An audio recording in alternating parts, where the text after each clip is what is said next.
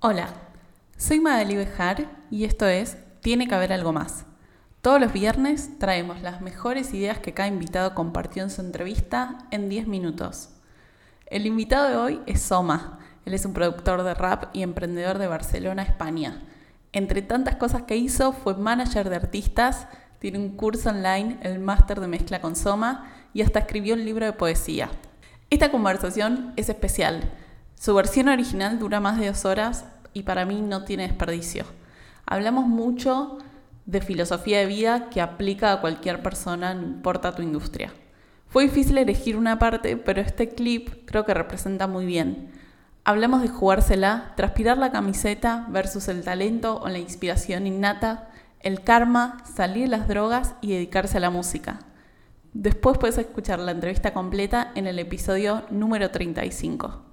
Al final he cometido muchos errores porque me he atrevido a hacer muchas cosas. En el momento me ha dolido mucho cometerlos, mucho, mucho, muchísimo. He sufrido mucho y me he fustigado, me he castigado. Eres tonto, Soma, eres tonto, porque somos expertos todos también en castigarnos y yo también lo soy. Entonces, en el momento he, he sufrido mucho, pero siempre he dado las gracias con la perspectiva, el desapego y la distancia. Siempre he dado las gracias por esos errores, porque las lecciones han sido muy, muy, muy buenas. Y lo de siempre, no te quieres equivocar, pues nada, quédate en tu casa, sin moverte y sin vivir. Sí, también valorar que no todos sacan de un error una lección y que cuando está ese círculo completo, decir, bueno, la me equivoqué y la pasé tan mal y me castigué tanto, pero por lo menos aprendí esto y nunca más se me va a repetir, eso es la gloria. Sí, tienes toda la razón, Magalí, y yo creo que soy un gran aprendedor de lecciones, de cagadas, de errores, ¿sabes? Y además, y luego he aprendido que el karma, karma es a bitch, como dicen, ¿no? Yo he sido muy infiel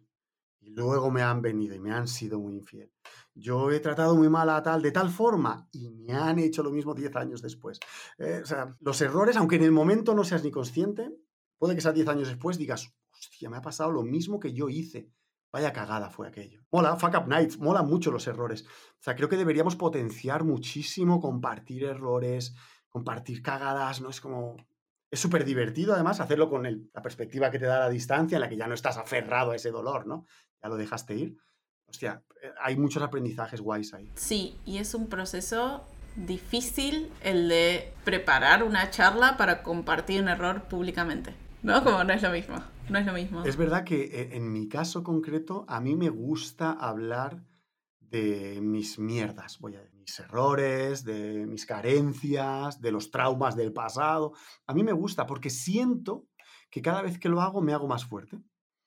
Hay mucha gente que tiene miedo a compartir sus mierdas porque sienten que son vulnerables, ¿no? En este momento yo no siento que sea vulnerable. ¿Qué vas a hacer?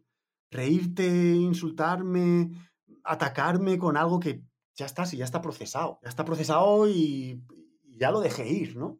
Está incluso aceptado. Creo que te haces más fuerte porque le quitas hierro a esas mierdas que te han pasado en la vida. Le quitas peso, de hecho. Sí, también, bueno, eh, Brené Brown, ¿no? que es, yo soy muy fan de ella, ¿no? Como dice, la gente no cuenta las cosas porque tienen miedo a ser vulnerable y que después no te quieran. Pero, chicos, la verdad es que cuanto más vulnerable y mayor apertura, la gente más se relaciona con vos, más empatiza y más te quiere. Absolutamente. Pero hay que animarse. Y eso es difícil. Porque, insisto, nos da miedo.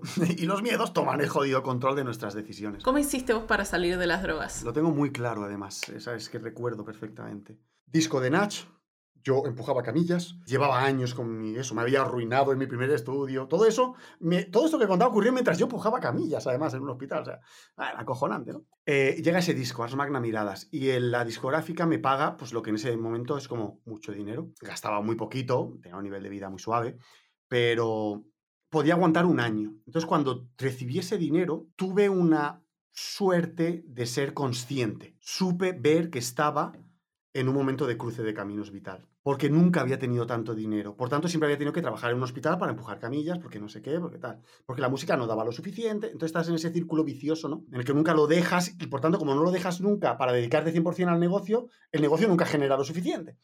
Eh, entonces estás siempre atrapado.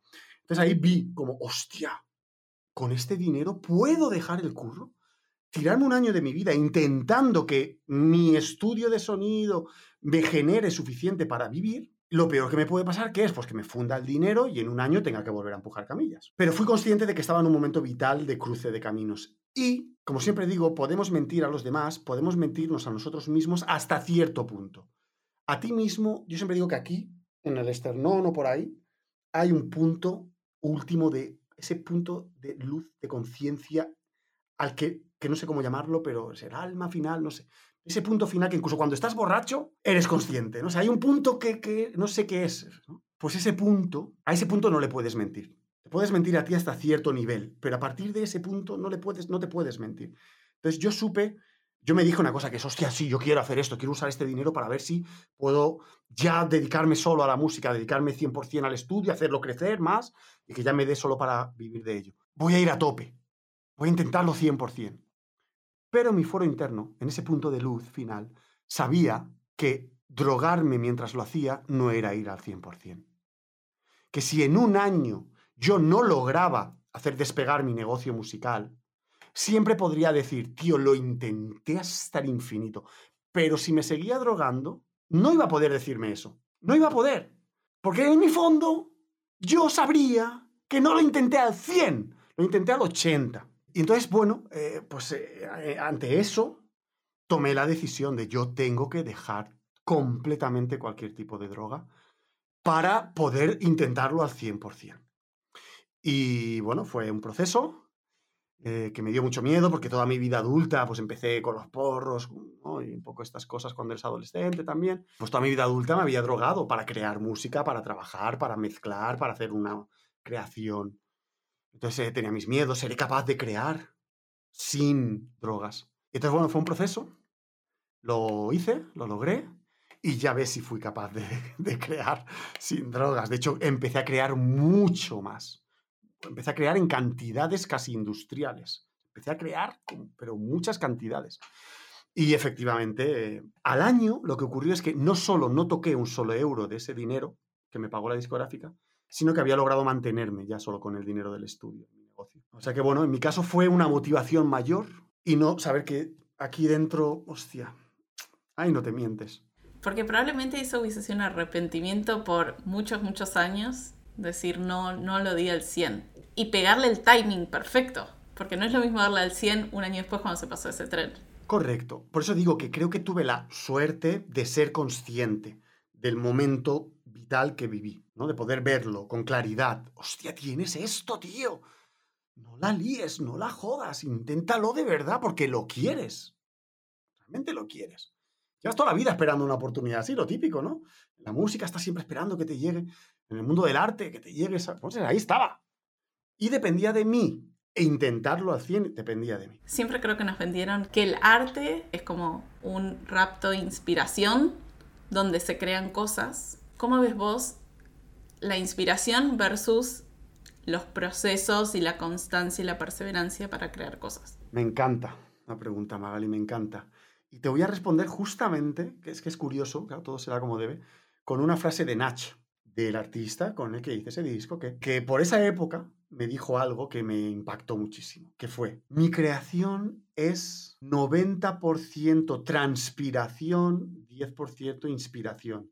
Es decir, 90% sudar, transpirar, sudar, trabajar. Y 10% inspiración que no se sabe de dónde viene. En mi experiencia he comprobado que tenía razón. Yo me he puesto a hacer música a crear producciones muchísimas, la inmensa mayoría de veces, nueve de cada diez, sin inspiración. Pero hay que transpirar, hay que sudar la camiseta, amigo. Ay, es que es muy fácil excusarse en yo soy artista. A mí, ay, ay, ay, es que no estoy inspirado ahora, no me voy a poner. No, maldito cobarde, es que no quieres trabajar, vago de mierda. Es que no quieres enfrentarte. Y también, claro, te tenés que enfrentar qué pasa si te sentás y no sale o si lo que sale es malo. Tampoco es fácil. Eso es, por eso digo cobarde y vago, ambas cosas. No te atreves a enfrentarte a ti, no, trabaja. Y lo que suele ocurrir trabajando es que hay ciertos momentos inspirativos, que son flashes que pueden durar más o menos, pero que te pillen currando, o como se dice también por ahí, que la inspiración te pille trabajando. Alguien muy famoso dijo esa frase, no sé quién. La inspiración te pille trabajando creo que eh, jugar a lo contrario es acobardarse y es excusarse y empezar con los esques. Una vida basada en esques. es que no estoy inspirado. ¿Quién te ha dicho que eso es necesario para trabajar el arte? Está sobrevalorado. Es como el talento. Está sobrevalorado. No es que fulanito no tiene un gran talento, nunca lo logrará. Yo siempre he dicho una cosa respecto a talento, Magali, que es, yo considero, de verdad, no lo digo con falsa modestia de mierda, yo considero que no soy el mejor productor de hip hop de este mundo, ni en habla hispana, pero ni mucho menos. Ni considero que sea el mejor comunicador, ni considero que sea el mejor vendedor, no considero ni de lejos que sea el mejor empresario. Es decir, no tengo un 10 en ninguna de esas cosas, pero soy suficientemente buen productor, suficientemente buen vendedor, suficientemente buen comunicador, suficientemente buen empresario. Tengo, voy a decir, un 7. Tío, mis 4 7 se comen a tu puto 10.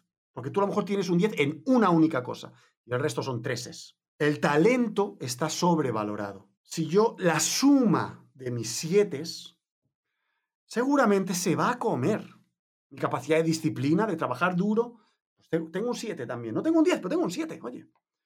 al final tengo muchos 7 y mis muchos 7 se comen tu mega talento de 10. Porque tú en el resto tienes un 0. No eres disciplinado, no eres trabajador, no eres no sé qué, no eres no sé cuánto.